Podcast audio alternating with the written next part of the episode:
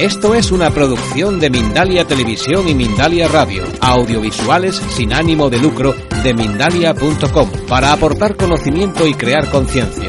Mindalia.com, la primera red social de ayuda altruista a través del pensamiento.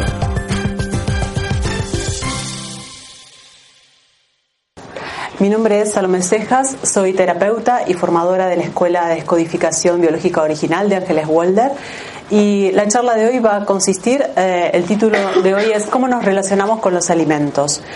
La he estructurado de la siguiente manera. En primer lugar, voy a hablar un poco de los deseos alimentarios que nos hace elegir determinados alimentos. Voy a pasar después a hablar de las intolerancias o, o, las alergias alimentarias para luego sí entrar en los trastornos de comportamiento como la anorexia, la bulimia y sí eh, darle el sitio después al sobrepeso, que es el, el tema sobre todo central.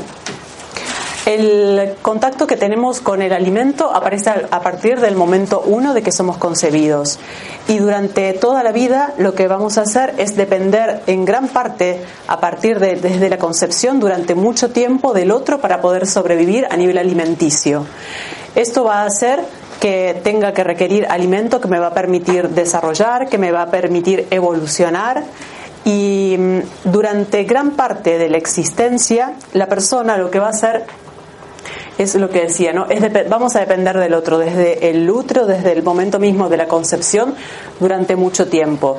Y en lo que va a consistir eh, gran parte de la vida de la persona es lograr autonomía, no solo a nivel alimenticio y sobre todo ser autónomos a nivel de azúcar, sino también a nivel psicológico.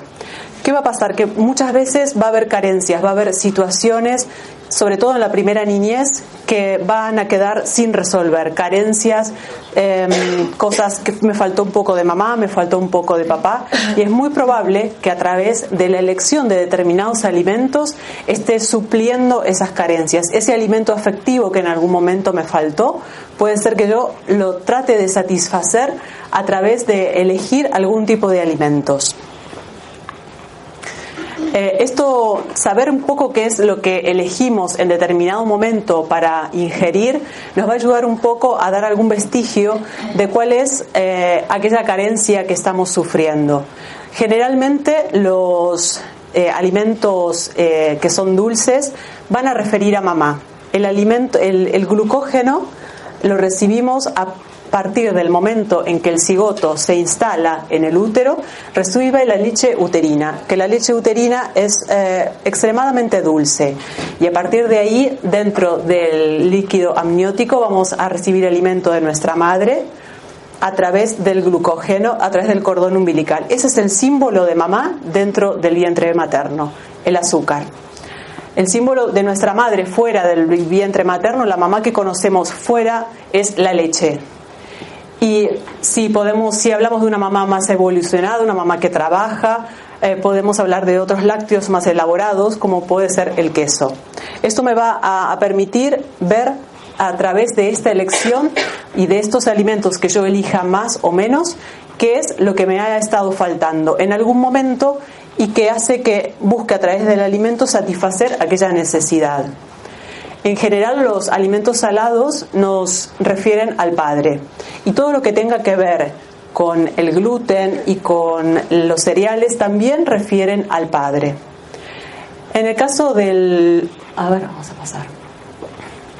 En el caso del chocolate, que es una adicción que muchas veces suele aparecer en las personas, podemos identificar, por un lado, si tiene el chocolate tiene una alta concentración de cacao, sí va a referir a una falta de papá. En cambio, si tiene una concentración bastante baja de cacao, que muchas veces suele pasar, es muy dulce y es muy grasoso, eso va a tener más que ver con mamá. Em, mi forma de comer chocolate es en invierno, como chocolate generalmente de una concentración alta y como pedazos muy pequeñitos y las disfruto mucho. Aproximadamente entre septiembre y octubre de este año eh, a través de, una formación que estoy haciendo, tomé contacto con una vivencia dolorosa acerca de mi padre y empecé a comer chocolate, pero lo comía y no me daba cuenta ni siquiera lo que estaba masticando.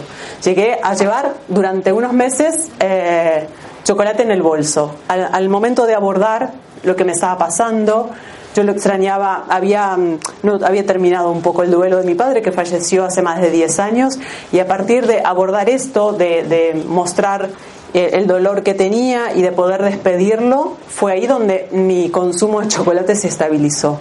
Eso nos habla mucho de, de mm, las elecciones que hacemos, los alimentos que rechazamos y la manera en que estamos comiendo nos habla mucho acerca de nosotros mismos. Pero a la vez, estas decisiones que tomamos, estas decisiones alimentarias, nos influyen muchísimo.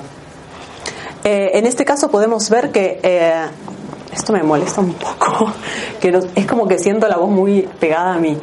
Eh, en este caso lo que vamos a hacer es cada vez, sobre todo si quiero modificar mi conducta alimentaria por alguna razón, ya sea porque tengo sobrepeso, porque tengo algún problema eh, físico que me hace que, tenga que rever cuál es la manera de alimentarme, lo que voy a hacer al principio y, se los recomiendo porque muchas veces no tenemos conciencia de cuál es nuestra educación alimentaria. Primero porque nos es dada a través de nuestra familia y lo que nos, lo que nos viene dado de nuestra familia pensamos que es normal. Hay gente que dice, no, es que si yo no consumo nunca harinas, pero sí lo hace, y lo hace a lo mejor en exceso. Entonces lo que podríamos hacer es ver qué es lo que estoy qué es lo que estoy comiendo, lo podríamos inclusive anotar unos cuantos días, y aquel alimento que yo estoy eligiendo en exceso, luego analizar qué es la emoción que a mí me lleva a elegir este determinado alimento, qué estoy sintiendo, qué, qué me está pasando dentro que yo voy a elegir este alimento al tomar este alimento, ¿qué se satisface en mí? ¿Hay algo que calma dentro de mí el tomar este alimento o no? También voy a tener en cuenta qué me está pasando luego, cómo me siento luego de tomar el alimento. Y así podremos ir viendo qué es lo que nos está pasando a nivel inconsciente, pero que la comida nos está diciendo muchas cosas y también eh, es, una manera también de abordar qué son aquellos, aquellos huecos que nos han quedado en nuestra vida, determinadas carencias y que a través de los alimentos podemos encontrar un poco cuáles son las razones. Eh, porque todos los alimentos que nosotros ingerimos influyen muchísimo en nosotros. Esto lo dije antes. Eh, la digestión es, viene del, latín digerere, que es separar ordenando. ¿Esto qué significa? Significa que a través de la digestión vamos a administrar la dualidad, vamos a administrar el exterior y el interior. Eh, el mundo entra en mí a través de la alimentación. Entonces, todo lo que tome me va a influir de alguna manera. Voy a tomar del exterior alimentos para que me proporcionen energía y también para poder mantener mi estructura. El gran desafío a través de la eh, digestión es poder mantener mi identidad tomando cosas del exterior. Porque todo lo que tome, voy a tomar aquello que me sirva, pero siempre cuidando mi estructura, siempre cuidando mi identidad. Y eh, esto, eh, a través de la digestión, podemos ver cómo está, cómo nos relacionamos con el mundo, porque el mundo, a través de la digestión y a través de la incorporación de alimentos, entra en mí. ¿Qué pasa cuando rechazo los alimentos? ¿Qué pasa cuando mi cuerpo le dice no a un determinado alimento? Eh, generalmente, bueno, decimos que las alergias tienen que ver con el... Primero quería decir algo que me olvide. Las, eh, con respecto a los alimentos, que sigamos determinadas dietas podemos encontrar algunos indicios de lo que la persona necesita. Por ejemplo, las dietas vegetarianas, la persona ah, puede ser que esté poniendo un, un, quiere alejar de sí la agresividad de otro o la propia. Y también puede haber algún tipo de miedo a la muerte. Aquellas dietas con germinados se recomiendan para aquellas personas que están en vías de desarrollo de algún aspecto personal. Esto los va a favorecer. En el caso de las dietas proteicas, a través de las proteínas tomamos contacto con nuestras memorias siendo independientes en este caso del azúcar y es una manera de reconstituirse. Y en el caso de las monodietas, que sobre todo se hacen en verano, cuando se elige un, generalmente se hace de frutas, vamos a ver cuál es el símbolo del alimento que estoy eligiendo. En el caso de las, eh, por ejemplo, el que existe la cura de la uva, en este caso la persona estaría buscando una necesidad, tiene una necesidad de confianza en el futuro y de abundancia. Cada cosa y cada elección va a influir en mí y a la vez yo estoy influida de acuerdo a mi interior en lo que voy a elegir.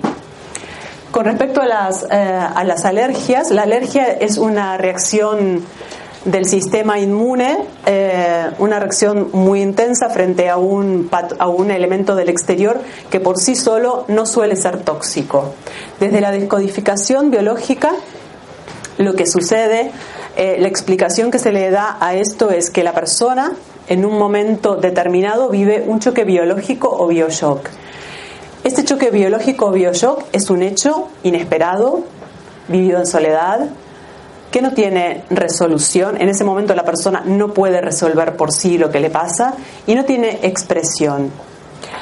Es decir, que pasa algo en el exterior que determina que yo tengo una necesidad interior y de ese conflicto y esa discordancia van a ser en mí una necesidad visceral. En el caso de las intolerancias alimentarias, va a surgir un hecho, este bioshock, que va a vivir la persona. En este momento el cerebro va a entrar en una alerta máxima. No solamente va a capturar este momento a través del recuerdo, sino a través de muchas situaciones. A través de los cinco sentidos va a tomar cada uno de los datos de lo que está viviendo la persona en este momento. Estos se denominan pistas o raíles y eh, la reacción que va a tener luego a un determinado alérgeno va a depender de lo que esté viviendo. Si yo estoy viviendo, estoy presenciando una, una pelea en la cual están pegando a un amigo mío y, y me duele ver esto, va a quedar afectada mi vista y es probable que desarrolle una conjuntivitis frente a un alérgeno que luego se va a presentar. En el caso de las intolerancias alimentarias, si yo estoy comiendo, por ejemplo, un determinado alimento que podría ser inclusive cualquier cosa, un pollo, y mis padres están discutiendo y esto a mí me resulta una contrariedad indigesta, esto va a hacer que tenga intolerancia a este alimento con posterioridad. La, la, manera en que yo viva este momento va a determinar la reacción, que generalmente es una inflamación y en el caso de las intolerancias alimentarias va a afectar el sistema digestivo. Eh, ¿Esto para qué sirve? ¿Para qué el cuerpo crea estas intolerancias? Esto lo hace para que la persona, al momento de que por asociación, por recuerdo o por contacto directo con alguna de estas circunstancias que los sentidos han captado, pueda avisarle y protegerle de un dolor inconsciente que ha quedado guardado. Esto hace que se generen las intolerancias. A través de la, terapia lo que se hace es buscar ese instante preciso, ese momento, ese bioshock, ese momento en el cual la persona sintió esa necesidad y determinar el, contacto directo con el alérgeno. El alérgeno es aquella, eh, aquel, aquel elemento, aquel alimento al cual la persona va a reaccionar va a intervenir la reacción, que ya dijimos que generalmente es una inflamación, de acuerdo como la viva, porque a lo mejor si lo estoy viviendo como una separación voy a generar un eczema a nivel de la piel. Um, y también una localización en el tiempo. Antes de este hecho no va a haber una reacción ante este alérgeno, pero con posterioridad sí, porque el cuerpo va a estar cuidándome de este peligro al tomar contacto. El momento en el cual se sitúa esto puede ser en la vida misma de la persona, puede ser en el embarazo de la madre, inclusive puede ser transgeneracional, es decir, que ir más atrás todavía a nivel de, la familia. Es el momento que es encontrar cuál ha sido este, este instante exacto. Y después, con respecto a la simbología, muchas veces cuando hablamos de intolerancia a la lactosa, por ejemplo, podemos hablar de una mamá que se le suele decir mamá tóxica. Es una mamá que a lo mejor está muy angustiada, que está muy preocupada, o una mamá muy invasiva, muy controladora, y una manera de, poner un, un stop a esto y decir me hace daño es con una intolerancia. En el caso de la intolerancia al gluten, por ejemplo, sería con respecto al padre y a la estructura. Es cuando el sistema familiar veo que no, me permite realizarme y, tiene, está afectando mi individualidad y mi identidad.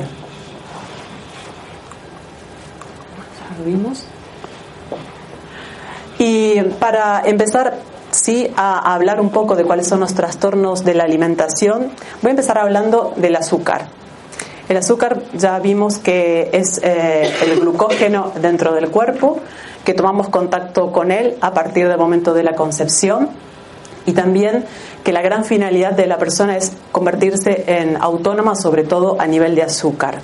Para poder entender qué pasa con el azúcar y cuáles son los trastornos de comportamiento, como puede ser el sobrepeso, la anorexia o la bulimia, vamos a entrar un poco en las funciones del páncreas. El páncreas tiene dos funciones, función exocrina, que consiste en poder eh, secretar jugos gástricos para la digestión de los alimentos, y endocrina, que tiene que ver con eh, el equilibrio del azúcar en la sangre. Hay dos eh, tipos de hormonas que son fundamentales, las más conocidas, que son insulina y glucagón. Mediante, al momento de comer, va a haber más azúcar en sangre. Aquí va a actuar la insulina. La insulina lo que va a hacer, se va a encargar de almacenar el glucógeno en sangre luego que ha sido digerido y que desde los intestinos pasa a la sangre, se va a acumular en el hígado y en las eh, células. Esta es la función de la insulina, la acumulación y el almacenamiento de la glucosa. Y por el otro lado, cuando comemos, eh, va, en los momentos entre las comidas va a bajar el nivel de glicemia, el nivel de azúcar en la sangre, entonces va a intervenir el glucagón. El glucagón es una hormona que se secreta para liberar en la sangre eh, el azúcar cuando es necesaria. En general, se puede decir que el glucagón es el símbolo del padre, es el símbolo de ese papá que protege, ese papá que es proveedor, que acompaña. ¿Qué pasa si no tengo un padre con estas características? Si tengo un padre ausente, ya sea en forma real o simbólica. Voy a fabricarme un papá a través de la insulina. El cuerpo va a secretar más insulina. Esto va a hacer que almacene más eh, glucógeno y va a provocar, por un lado, aumento de peso, sobrepeso y también puede conducir a la eh, diabetes grasa.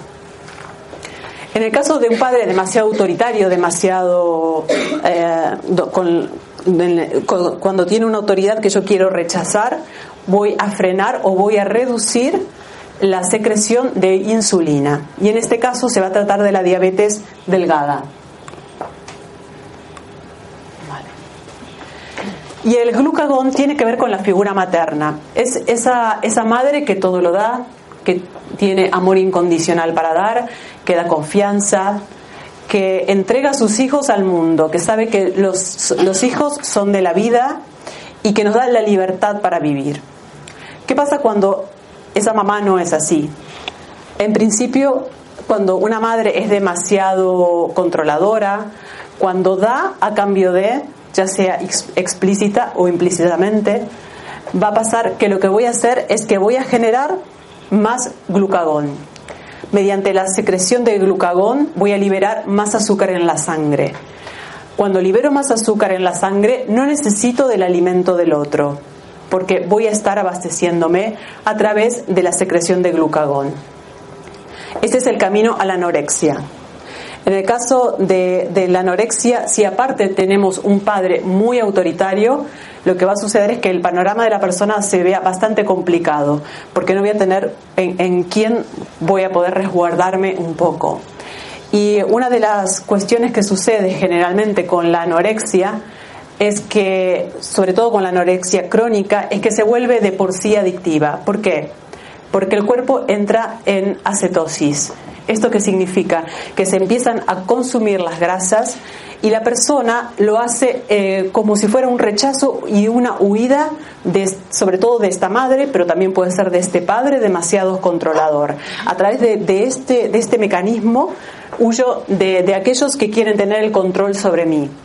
Lo que pasa es que eh, cuando se entra en acetosis, se entra en, un, en, un, en una situación que es como muy eufórica, donde paso de ser controlado a tener el control total. Por eso a veces es tan difícil salir de, la, de, ese estado de, la, de la anorexia. ¿Y eh, qué va a pasar cuando tenga una madre ausente, ya sea en forma real o simbólica. Voy a generar menos glucagón. Esto va a hacer que entre en hipoglucemia. Entonces voy a necesitar comer más para poder tener eh, el nivel de azúcar que necesito. Esto va a ser uno de los caminos hacia la bulimia y también al sobrepeso.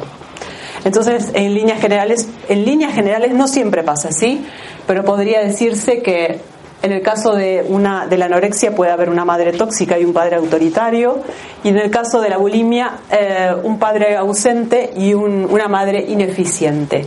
Eso sería un poco la delgadez y el sobrepeso. ¿Cómo funciona el azúcar dentro de nosotros? De acuerdo a la relación con nuestros padres. ¿Mm? Y ahora voy a hablar de sobrepeso. En el sobrepeso hay varios, varias, eh, varios conflictos que son los que ocasionan esto y que siempre en la consulta los tenemos en cuenta. Hay conflictos que denominamos programantes y desencadenantes, es un poco lo que le expliqué antes cuando hablé de alergias. Sucede un hecho, un shock biológico que la persona no puede resolver, que es, no es expresado y puede ser que este hecho quede guardado dentro del inconsciente y luego después de un determinado tiempo, si tomo contacto con alguna de las situaciones o de las pistas que han sucedido con respecto a este hecho, voy a presentar lo que se denomina un desencadenante. Aquí. Em, eso es uno, uno de los tipos de conflictos que aparecen en el sobrepeso. Otros que son muy importantes y que sobre todo en el caso del sobrepeso a largo plazo aparecen son los conflictos eh, estructurantes. Son aquellas situaciones difíciles y complicadas en las cuales me he ido enfrentando día a día y que puede venir desde mi concepción, en el embarazo y durante toda mi, vida.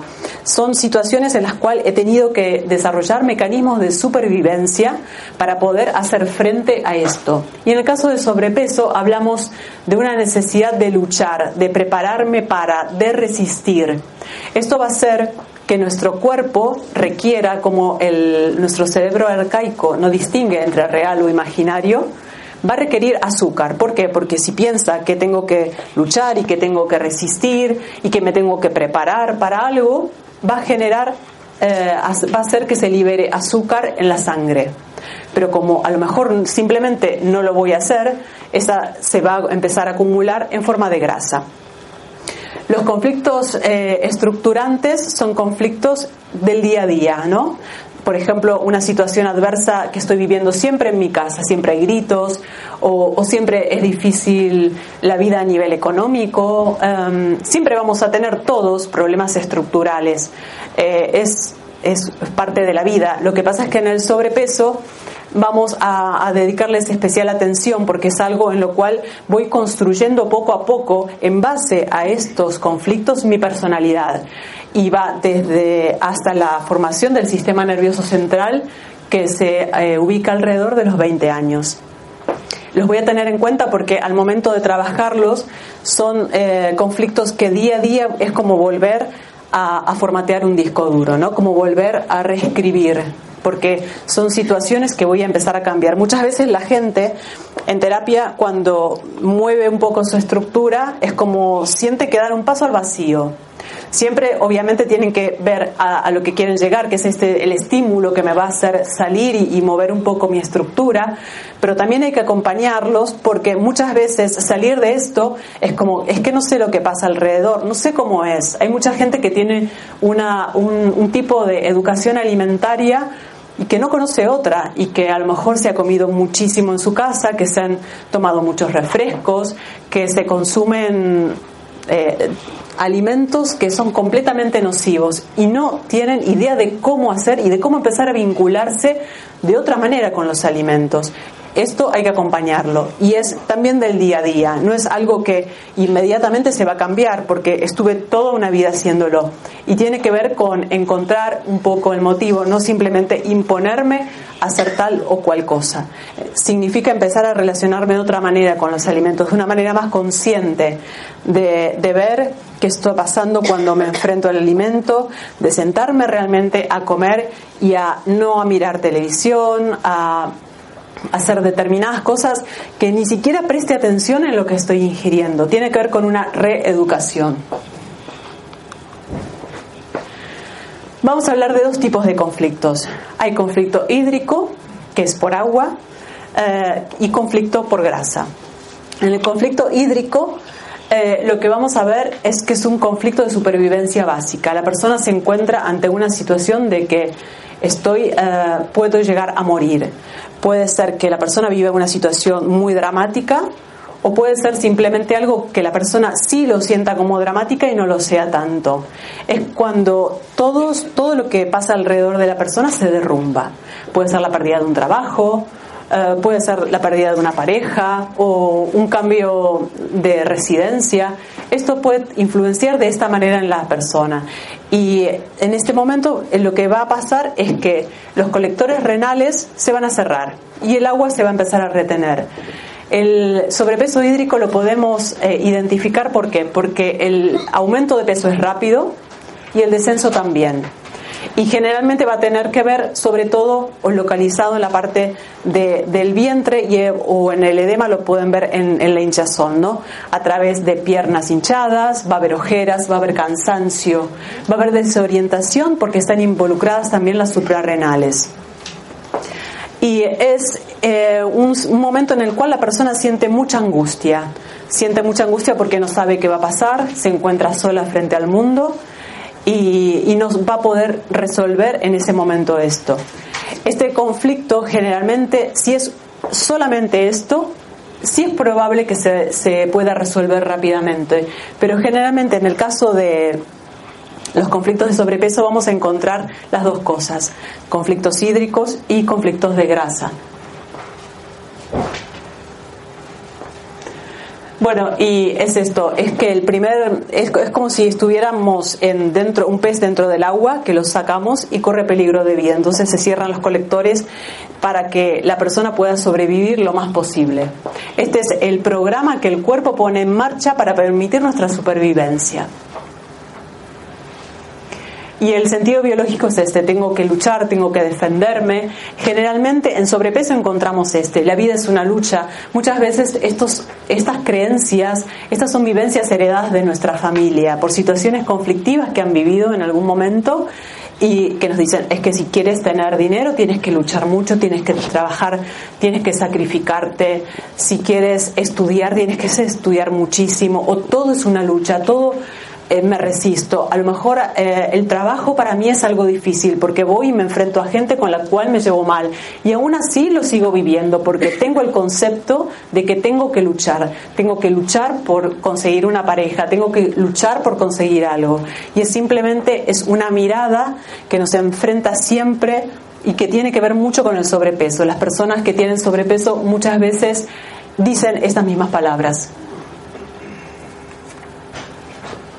Y en general, eh, con la grasa, vamos a encontrar que los conflictos asociados tienen que ver con la función biológica que ocupa la grasa en nuestro cuerpo. La grasa, en primer lugar, bueno, interviene en la digestión, también es reserva. Eh, vemos que el glucógeno está en, en la grasa y es reserva para cuando necesitamos de alguna manera y tiene que ver con cada una de las funciones. En primer lugar, hablamos de protección térmica. La protección térmica, ¿por qué? Porque nos permite estar, eh, nos permite alejarnos del frío. En descodificación biológica siempre hablamos eh, a nivel real, simbólico o virtual. En este caso, cuando la persona pone grasa para alejarse del frío, significa no solamente el frío como frío tal, que puede ser, pero también puede referirse al frío del afecto, a una relación que la siente como fría. Eh, el choque térmico siempre lo sufrimos eh, la primera vez al nacer porque pasamos de tener 37 grados a tener 20, 25 y aún menos. Y también puede tratarse de alguna memoria transgeneracional relacionadas con el frío. Hay familias que tienen antecedentes de muertes por frío. Muchas veces cuando la persona no soporta el frío, eh, lo hace por alguna memoria de algún familiar que ha sufrido de esta manera. Con respecto a la protección mecánica, lo que podemos decir es que la grasa también está protegiendo órganos y vísceras. Cuando pongo grasa para protegerme de algo, me protejo de una agresión. La agresión puede ser física o puede ser psicológica. Vamos a ver en este caso cuál es la localización exacta de la grasa, porque eso me va a hablar de aquella zona que tengo que resguardar, que corre peligro y que tengo que proteger. Lo importante, sobre todo en el, tema del sobrepeso, es ver a través de, cada uno de los conflictos del cual nos está protegiendo la grasa, que simplemente el cuerpo lo que hace no es, eh, uy, este cuerpo que mm, lo odio, que me está, estoy con un peso que no quiero, simplemente es saber que el cuerpo lo que está haciendo es poniendo en marcha un programa que nos va a permitir tomar contacto eh, con lo que nos está pasando y pone un programa en marcha para poder permitir nuestra supervivencia, para sacarnos del estrés y la finalidad principal del cuerpo es mantenernos con vida, porque lo que se persigue es la continuidad de la especie. En la protección de la mirada del otro en este caso, siempre, sobre todo cuando se tiene sobrepeso, estoy pensando, uy, ¿qué dice el otro de, lo, de cómo me ve a mí? ¿no? Y en realidad es la propia mirada interna. Muchas veces, eh, a través de, la mirada del otro y de muchos de estos conflictos, entramos en un bucle, en un bucle de conflictos. Puede suceder que me mire al espejo y no me guste. Eso me va a dar asco. Cuando siento asco por mi cuerpo, eh, el páncreas va a liberar, va a, reducir la cantidad de glucagón. ¿Eso qué significa? Que voy a entrar en hipoglucemia y voy a tener más hambre porque voy a tener que reparar y que eh, elevar el nivel de azúcar. Esto va a hacer que coma más y puede hacer que inclusive engorde. Esto va a hacer que cuando el otro me mire me voy a sentir mal porque me está mirando, entonces voy a querer poner una protección y voy a seguir engordando. Después me voy a sentir mal porque voy a estar alejada del otro. Y para acercarme también voy a poner grasa. Es algo que se retroalimenta y algo que va una cosa atrás de la otra. Por eso es muy importante, sobre todo, y que hoy veo chicas jóvenes, que tengamos otra mirada en el cuerpo. A mí también me pasó que cuando era, era joven era súper delgada y me parecía que, que, todo estaba mal y ahora digo, ¡guau! ¡Qué cuerpo que tenía cuando era chica! Entonces empecemos a tener otra mirada sobre todo a los, a los jóvenes que, que disfrutemos, porque el cuerpo realmente lo que está haciendo es, es, ayudarnos. Y muchas veces uno de los grandes conflictos que tenemos que bueno, viene después, pero es el conflicto de tener la talla 36-40, este, eh, lo que impone la sociedad. Tengo que ser tal cual para ponerme tal modelito porque es importante, porque si no, no voy a formar parte del grupo. Y esto tiene que ver con un sentido de pertenencia, ¿no? Entonces, veamos más, eh, tengamos no más en cuenta nosotros, porque si siempre estamos siguiendo cuál es lo que tenemos que obedecer, nos vamos a sentir mal. Y el cuerpo en realidad es nuestro principal aliado. Bueno, con respecto al conflicto de carencia, es eh, la, una de las funciones de la grasa es la de, la de reserva pura y dura y en el caso de la carencia puede haber, eh, puede ser que la persona simplemente porque no sabe si el, si mañana voy a tener para comer, su cuerpo empiece a acumular grasa. Y esto también se puede deber a memorias transgeneracionales de personas que han sufrido hambre. Esto se ve mucho también, sobre todo cuando tenemos eh, antecedentes de familiares que han sufrido hambre en la guerra y que han muerto de hambre. Esto puede ser uno de los eh, de las causas del sobrepeso también. El conflicto de ser fuerte, de ser el pilar, muchas veces eh, sobre todo cuando los hombres y las mujeres eh, se casan, el hombre siente que tiene que proveer, siente que tiene que llevar el dinero a casa y eso lo vive de una manera conflictiva. Entonces esto va a hacer que gane peso. Y la mujer porque tiene que estar con los hijos, tiene que tener la, cantidad de, de grasa suficiente para proveer, para amamantar. Y muchas veces estos conflictos, sobre todo de ser fuerte, de ser el pilar, pero muchos otros, tienen su origen en lo que denominamos el proyecto y sentido. Cuando un niño es engendrado, tanto el hombre como la mujer, más allá del deseo de tener un hijo, van vamos a depositar necesidades inconscientes, por el cual vamos a, a traer al mundo un niño o niña. Y uno de los de las causas es que muchas veces necesitamos alguien que sea fuerte, alguien que se ocupe de la familia. Ustedes verán que hay muchas familias, y sobre todo en el caso de sobrepeso, que hay gente que realmente eh, lleva adelante una familia. Es el elegido para ocuparse de todos y tiene sobrepeso.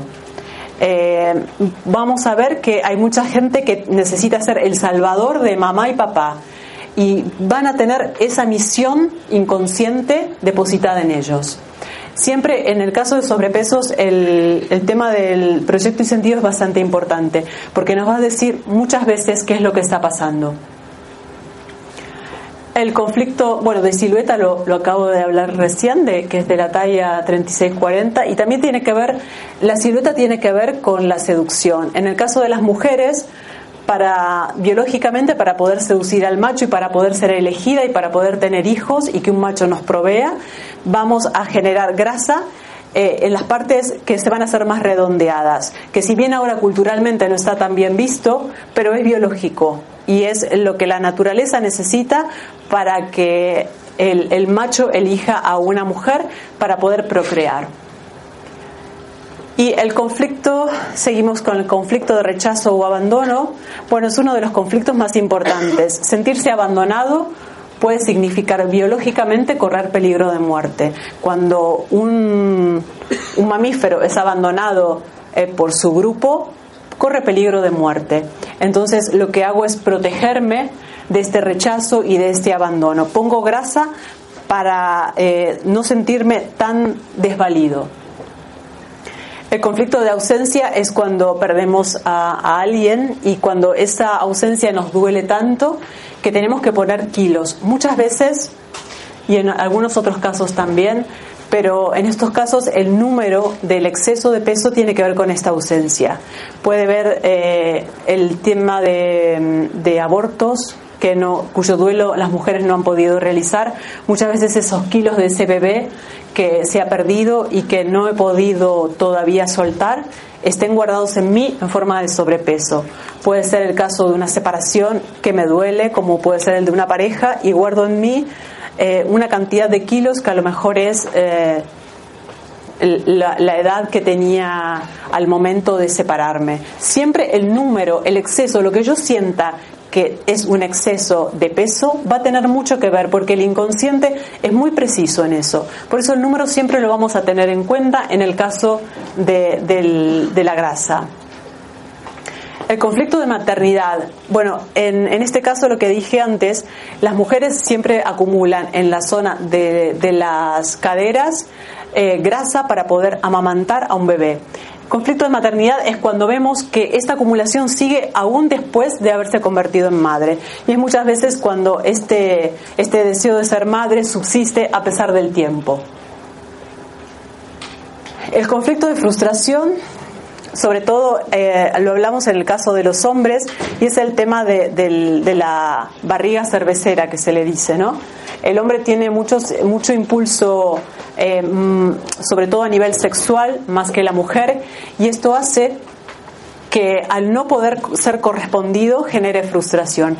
Y la frustración se va a ver eh, reemplazada o se va a tratar de, de saciar comiendo y bebiendo. El conflicto del gemelo perdido es, eh, en, hay muchos casos en los embarazos que resultan gemelares. Eh, ahora se tiene más conocimiento, pero muchas veces antes no, y hay muchos embarazos en los cuales las primeras cuatro semanas han sido gemelares. Eso genera, en, cuando uno de ellos se pierde, genera en la persona que queda un gran sentimiento de angustia, muchas veces no se sabe qué es lo que pasa, no se tiene una, dirección concreta en la vida, la persona siente que le falta algo porque ese encuentro eh, idílico que ha tenido con un ser en el útero de la madre se ha interrumpido por alguna causa. Esto hace que muchas veces se lleven puestos los kilos del hermano perdido. O muchas veces puede ser el caso de aquellas personas que compran todo doble. Que hay, hay maneras de identificar el caso de encontrar con un gemelo perdido. Bueno, y el conflicto de la talla 36-40, yo lo hablé un poco antes, tiene que ver un poco con lo que nos impone la sociedad.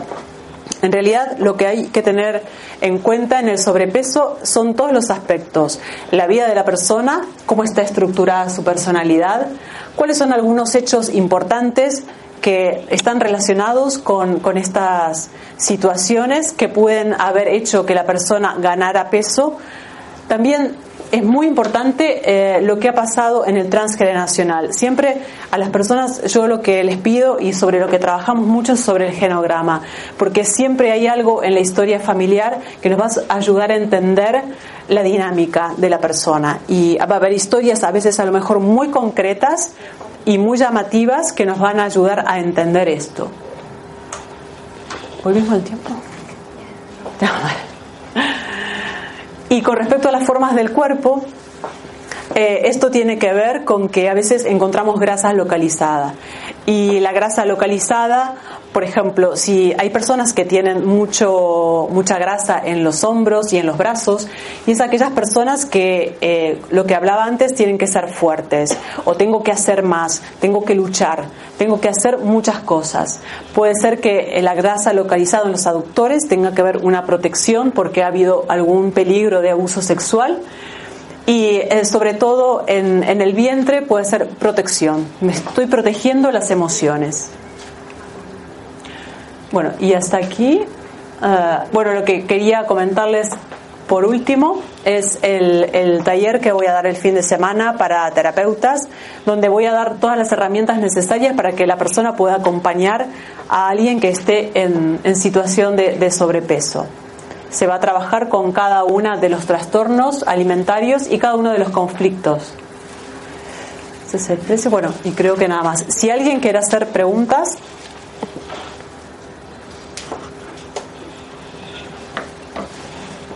¿Alguien tiene alguna pregunta? Yo quería saber. Sí. El hacer, eh, ¿cómo se llama? El no comer, el ayuno, los ayunos. Sí. ¿Tiene algún significado? El ayuno tiene que ver con lo que hablé eh, de, que se entra en acetosis. Entonces tengo control sobre mí y soy independiente del azúcar. Vale. Eh, tiene este sentido. tomar contacto con, mi interior realmente. ¿Cómo, ¿Cómo se puede eliminar la obsesión por el chocolate y el dulce? Bueno, es lo que comenté antes, abordando eh, por el chocolate, sobre todo es, esto, si es algo referido al padre, es ver qué es lo que nos está pasando.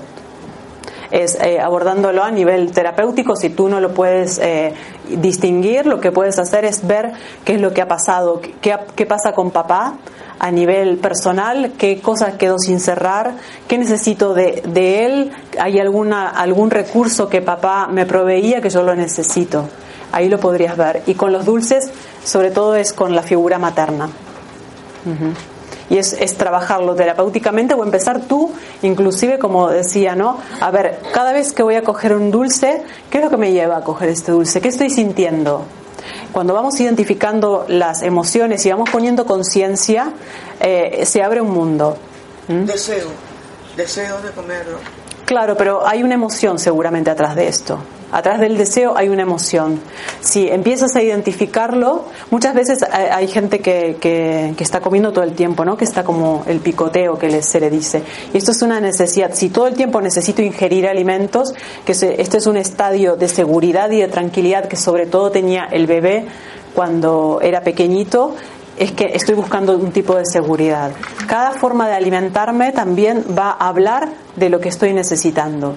Y es empezar a, bueno, a ver, voy a coger esto. ¿Qué, me ha pasado antes?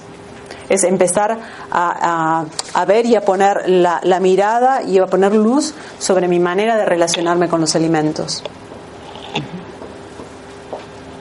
Sí. La alimentación de los niños, lo que quieren comer a muy corta edad escogen lo que quieren comer. Sí. ¿En, ¿en qué sentido? opción, ¿qué quieres comer hoy? No es hay lentejas o hay macarrones. ¿Qué quieres comer? Eh, yo no, no hago así con mis hijas. Ya, se da, Sí, se da. Eh, eso también de, habla mucho de los papás.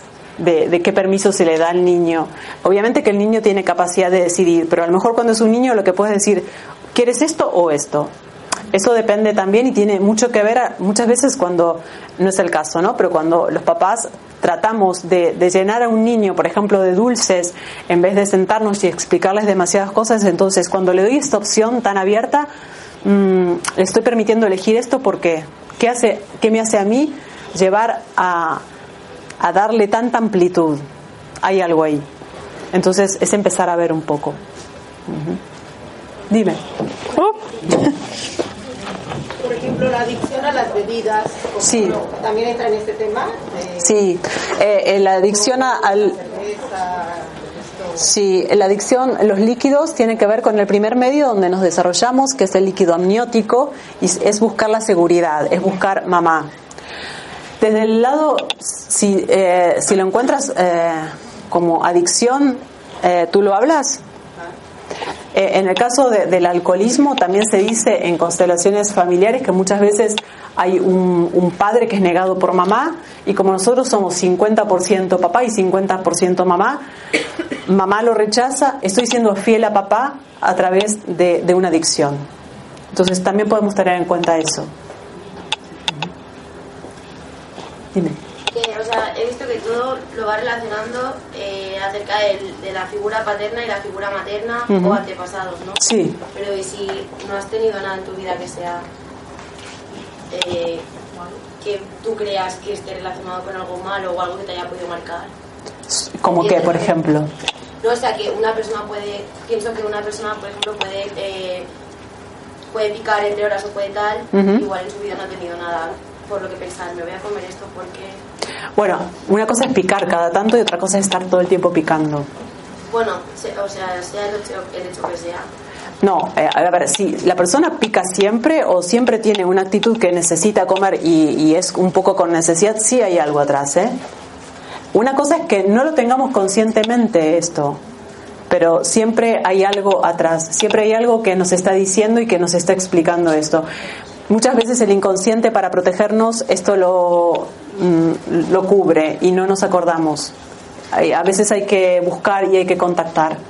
Por eso lo que digo es que al momento de comer y de, tener determinado deseo, sobre todo que ah, necesito comer esto, eh, empezar a identificar qué es lo que está pasando, qué, qué es lo que estamos viviendo. No sé si te queda claro.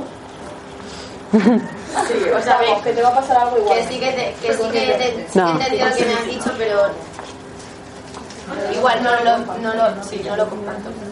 Bueno, puedes compartirlo no. Sí, sí, sí. Pero. Eh, a lo, es, sí. a lo mejor podemos sí. ayudarla con otra idea. Sí. Eh, a lo mejor si no nunca estableciste una posibilidad de hacer algún tipo de terapia. Claro no pudiste llegar a algún tipo de acontecimiento muy primitivo en tu existencia, que alguna terapia te pudiese poner, como dice Salomé, echar luz sobre eso. Mm. Y antes mencionaste el genosociograma. Sí. Y a la hora de armar el árbol genealógico, muchas veces se puede eh, traer algún dato que creemos tan natural, tan guardado en la memoria mm. y que a lo mejor está ligado a alguna fecha, algún nombre, mm. algún episodio traumático que en el árbol genealógico se pone a la luz y ahí salta a lo mejor la, la situación de enlace con el conflicto. Exacto. Exacto. Eh, muchas veces cuando uno no, no, ha hecho, no ha abordado una terapia, eh, parece, sobre todo cuando somos muy jóvenes, pensamos que nuestra familia es la mejor y es lo más normal. Y sí, también lo es, porque por algo la elegimos. Y nos va a dar todo lo que necesitamos para crecer y para desarrollarnos, inclusive las circunstancias que son negativas. Pero bueno, si queremos empezar a tomar contacto y a cambiar algunas cosas, vamos a ver qué cosas que son dolorosas, que las podemos abordar y que, las y que podemos mejorarlas y cambiarlas, pero tienen que ver con la vida que, que tengo con mamá y papá en casa y con la vida de mis antepasados. E, es así. Las enfermedades hereditarias también están incluidas, por ejemplo, el colesterol. Familias que todos tienen colesterol. Bueno, en el caso de, de, de las eh, enfermedades hereditarias genéticas, eh, ahora está un poco como en cuestionamiento lo genético, ¿no? Porque puedo tener genéticamente esa información, pero si el medio no es el propicio y, no hace, no se dan las condiciones para que esto salga, mm, a lo mejor no lo tengo. Puedo tener padres obesos y, y, tener esta predisposición genética, pero si el medio no lo propicia, no lo seré. Mm. Y puede ser que sí, sí se transmiten, lo que se esté haciendo es eh, repitiendo un conflicto que ha pasado en alguna generación y que no se ha resuelto. Hasta que alguien no ponga luz, no eche, no eche luz sobre eso y no deje en paz, sobre todo desde el primer inicio de este conflicto, eh, se va a seguir transmitiendo. Mm. Sí. Sí. Eh, ¿Es suficiente para poder cambiar el hábito de lo que estás haciendo? Sí, es como toda terapia. Tú cuando entiendes eh, eh, lo que hablaba antes, ¿no? Sobre todo los conflictos estructurales, nos van a, van a llevar un tiempo y es un proceso eh, en el cual vamos a tener avances y retrocesos, pero sí es posible. Sí. No sé si me quedó. Sí, lo digo porque hay veces que haces dietas Mm. sirve de nada porque ah, consigues tu objetivo a un tiempo y al poco tiempo vuelves a tener otra vez el sobrepeso. Eh, esto es una dieta. Eso es una dieta normal. Y la dieta, ¿sabes por qué se vuelve a tener el sobrepeso? Porque cuando hacemos dieta ingerimos menos calorías de las que necesitamos. El cuerpo lo que entiende es que vamos a pasar hambre. Entonces lo que empieza a hacer, vamos a ingerir, si antes ingeríamos mil calorías y ahora ingerimos 10, el cuerpo va a hacer que esas 10 calorías rindan como mil. Entonces va a optimizar al máximo el uso y va a empezar a reservar.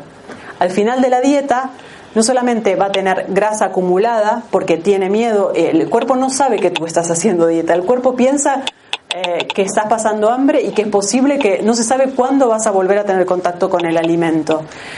A la vez va a guardar memorias de sustancias que en este momento le estamos privando y que necesita.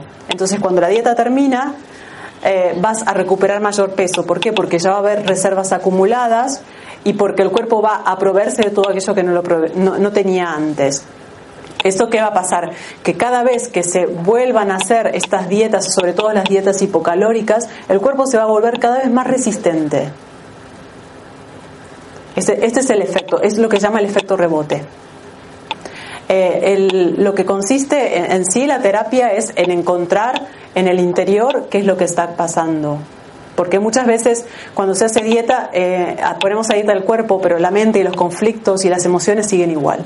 Entonces eso no tiene mucho sentido. ¿Alguna pregunta más? Yo. En- tú has dicho que tanto los padres como la madre influye, pero por ejemplo, Mm. si es una pareja, una pareja homosexual, padre-padre, influye. Función materna o función paterna. Hay- habrá alguien que tiene- tenga una función. A veces, a lo mejor, eh, aquí la función materna la, la ocupa el padre o la madre. Eso depende. Me refiero a función materna. ¿eh? Función y función. Hay veces que, que es mamá y papá y hay veces que es uno de los dos o, o una pareja, como tú dices. ¿Alguna pregunta más? Sí. En el caso de una ascitis, ¿contaría como mm, sobrepeso, algún, algún trastorno o simplemente No, ascitis es el líquido. sí, que se, que se genera y sobre todo es que se- este conflicto de sentirse que, que la persona está completamente eh, en, en situación de riesgo. Es el conflicto hídrico. sobre todo el tema de la, de la cervecera, que dices que Mm. puede ser un problema de ascitis? Si es ascitis, es esto que te digo, es acumulación de líquido. Y si es grasa, tiene que ver con la frustración. O puede ser una mezcla de las dos. Sí, dime. Eh, bueno, am, la ansiedad por comer grasas saturadas, Ujú. ¿a qué se puede deber? O sea, mm, lo comer mal, Ujú. mm, ¿por- ¿a qué se puede deber? Bueno, comer mal A un mal hábito también, pero Sí. atrás también hay otras cosas, ¿no? Bueno, es lo que decía antes, hay, hay una educación alimentaria, muchas veces eh, tenemos una, una educación que difiere mucho de lo que, de lo que tiene que ver con lo que realmente le hace bien al cuerpo y, y el hecho de comer con ansiedad determinadas cosas, eh, sí, tiene que ver con, con algo que estoy, una carencia que estoy tratando de satisfacer a través de la comida. Mm, Sí, sí. ¿Alguien más quiere hacer alguna pregunta? Sí. Desde el punto de vista de la descodificación, todo esto Sí. viendo que hay más de comida ecológica, Sí. todo que es de, alimentarse mejor, ¿esto qué sentido puede tener a nivel sim- simbólico? Porque es toda la- esta comida, todo esto es lo que es, es movimiento de la Sí. ecológica y cada vez está más, más Bueno, sí tiene que ver. A ver, muchas veces hay gente que, por ejemplo, tiene intolerancia a la lactosa. He escuchado casos de gente que tiene intolerancia a la lactosa, pero que cuando toma leche directamente de la vaca no lo tiene. Entonces, a lo mejor hay que ver si es un químico. Y el hecho de comer más sano, sí, va a tener que ver porque cada vez nos están intoxicando más de todos lados. Entonces, eso sí es positivo. Pero sí es verdad que sobre todo lo que van a influir son las emociones. ¿Mm? Claro, exacto. Exacto. Dime. El estreñimiento tiene que ver con el intestino grueso y tiene que ver con los prejuicios que no dejó salir, con, con rencor, con prejuicio que no dejó salir del pasado, con algo que a mí, que no puedo soltarlo. Esto está relacionado con el estreñimiento.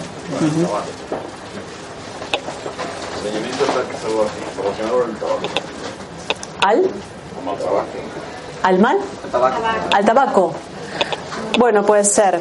Desde la descodificación, eh, cuando hablamos de, sentidos biológicos y, de, sobre todo relacionamos la función del órgano y lo que está pasando, es esto, es no puedo soltar determinadas cosas. A lo mejor hay gente que el tabaco puede ser que le dé estreñimiento y otra que no. O a lo mejor hay otro que le da diarrea. Depende de cómo lo viva. no lo había escuchado esto. Dime.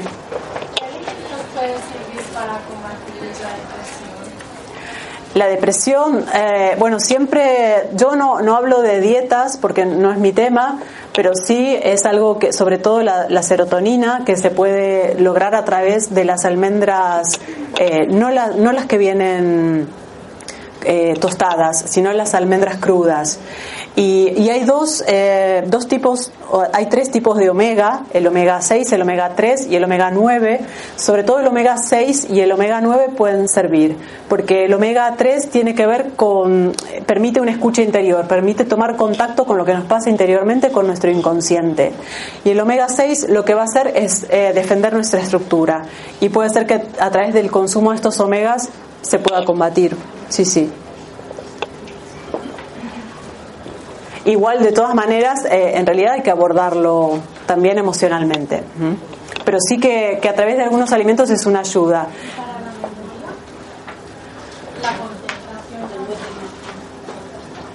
Yo creo que, la mejor eh, la mejor receta es eh, la memoria en general o qué es lo que dices tú. Bueno, hay que ver a lo mejor cuándo pudo haber sido peligroso para ti recordar algo a ti o, en tu familia. Exacto. Eh, yo no, trabajo con alimentos específicos, sino con ver cuál es la causa por la cual eh, hay determinadas emociones o hay determinadas situaciones que nos han llevado, por ejemplo, a la falta de memoria. ¿Alguna pregunta más? Bueno, les agradezco mucho que hayan venido y bueno, estamos a disposición por cualquier información que, que quieran tener acerca de la escuela. Muchas gracias. Gracias.